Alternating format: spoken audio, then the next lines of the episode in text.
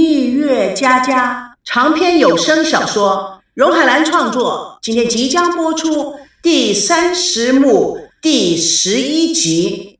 情到深处太伤人。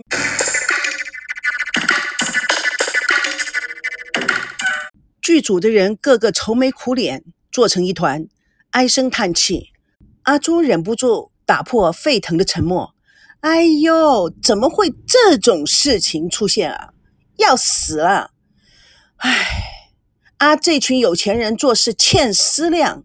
阿莲立刻说：“那些狗仔就是讨厌，什么东西他们都能够挖出来炒作。”吴金妹眼眶潮湿的进入客厅，赵熙也正好进入。大奶奶，你不要着急哦。阿朱姐，明天一早你就通知台湾所有的新闻媒体。我们要召开一个新闻发布会，阿朱狂吼的看着他，啊，新闻发布会，谁说的？以我的名义，你要发布什么内容啊？漫画的事情得向舆论有个交代呀！啊，你想说什么？到时候你就知道了。这件事情，小老板知道吗？这是我自己的事情，不需要告诉他。记住。这句话不能出这间屋子。孙娜突然进入房间，新闻发布会。赵熙，你到底想干什么？你不要乱来呀！你跟我一起出席。吴金妹看看赵熙，孙娜思潮起伏，不觉叹息：怎么赵家的人都这么血气方刚的？赵熙转头问阿朱：“明天是不是还有个采访？”阿朱垂头丧气地说。还要去吗？嗯，采访继续，放心，就会没事的。大家提起精神啊！革命尚未成功，同志还需努力。OK，大家去准备吧。哦，对了，新闻发布会就放在后天下午吧。阿朱大吃一惊，什么？采访可以放在后天，新闻发布会要速战速决的。赵熙笑眯眯地说：“这你就不懂了。”这就叫做欲擒故纵。这个样子的话，明天让记者们高高兴兴的多写点，先把我们的栏目打到谷底，然后啊，咱们再翻云覆雨，一抬手就会直冲九天。阿朱悻悻地说：“哎呀，我们家的才子太多了，啊，每一句话都让人听不懂呢。”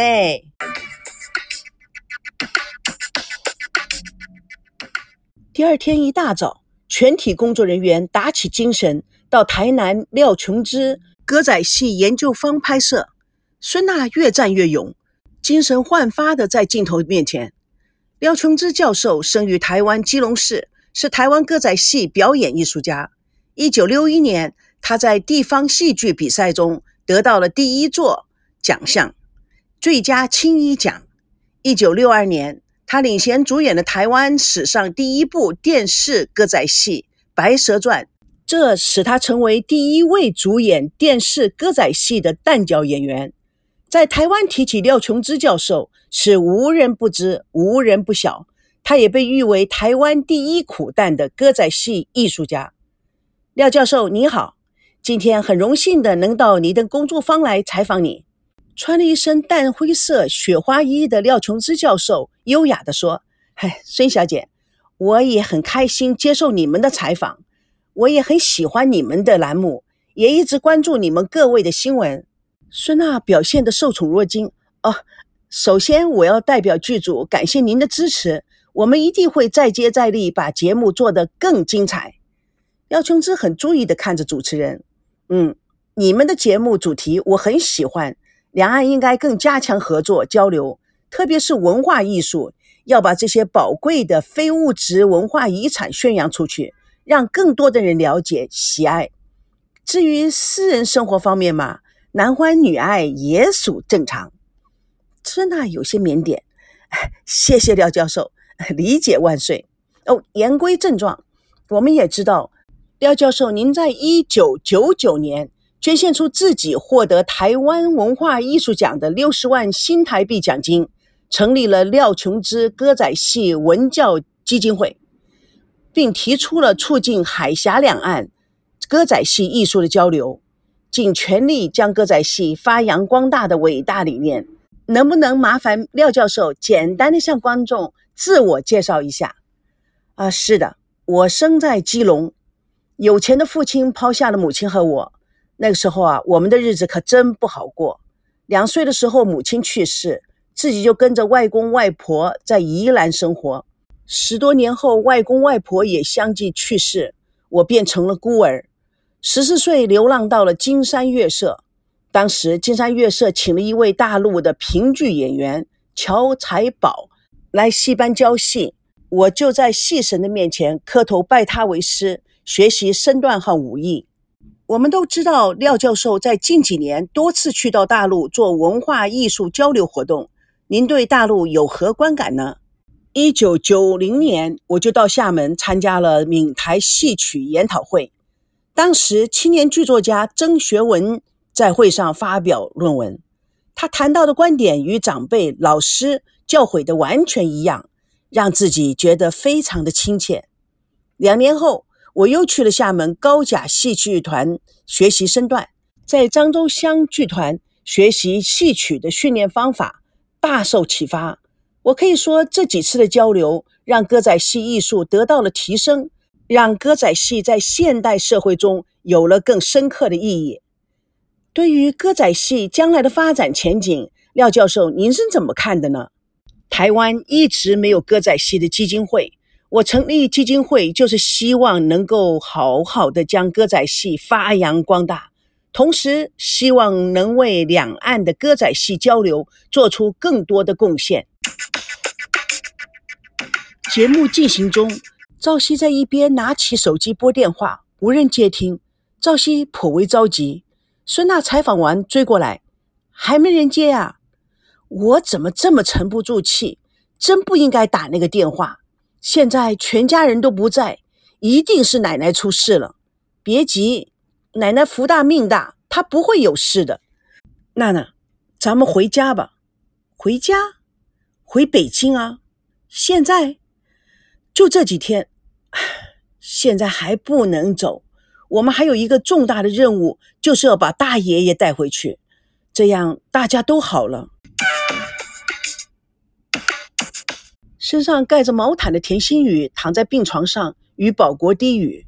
王瑶看着他们，又看了赵刚一眼，继续削苹果。他的技巧一流，苹果皮连成长长的串，从手上直接延伸到垃圾桶里。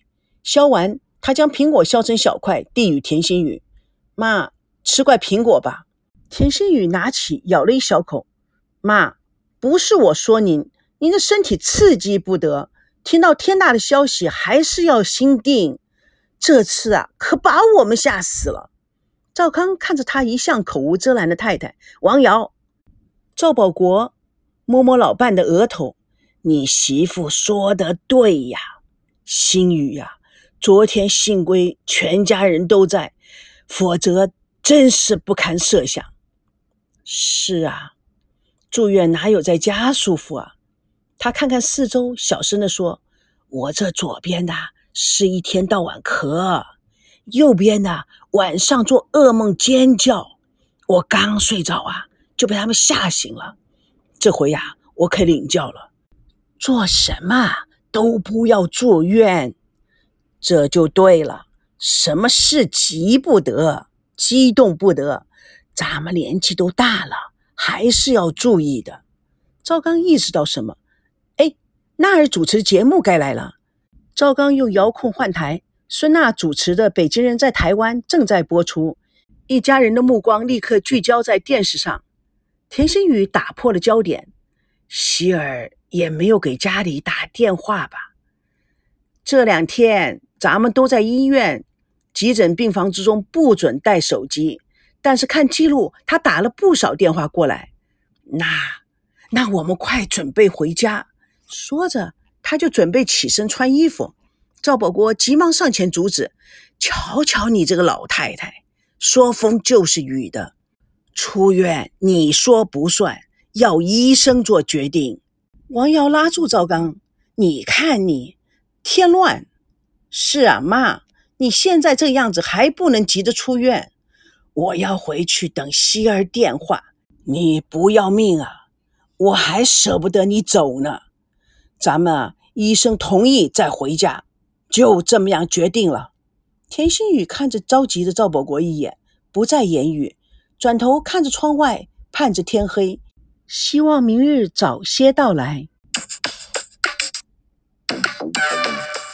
蜜月佳佳与你为伴，主播荣海兰与各位空中相约，下次共同见证第三十幕第十二集，这婚非离不可。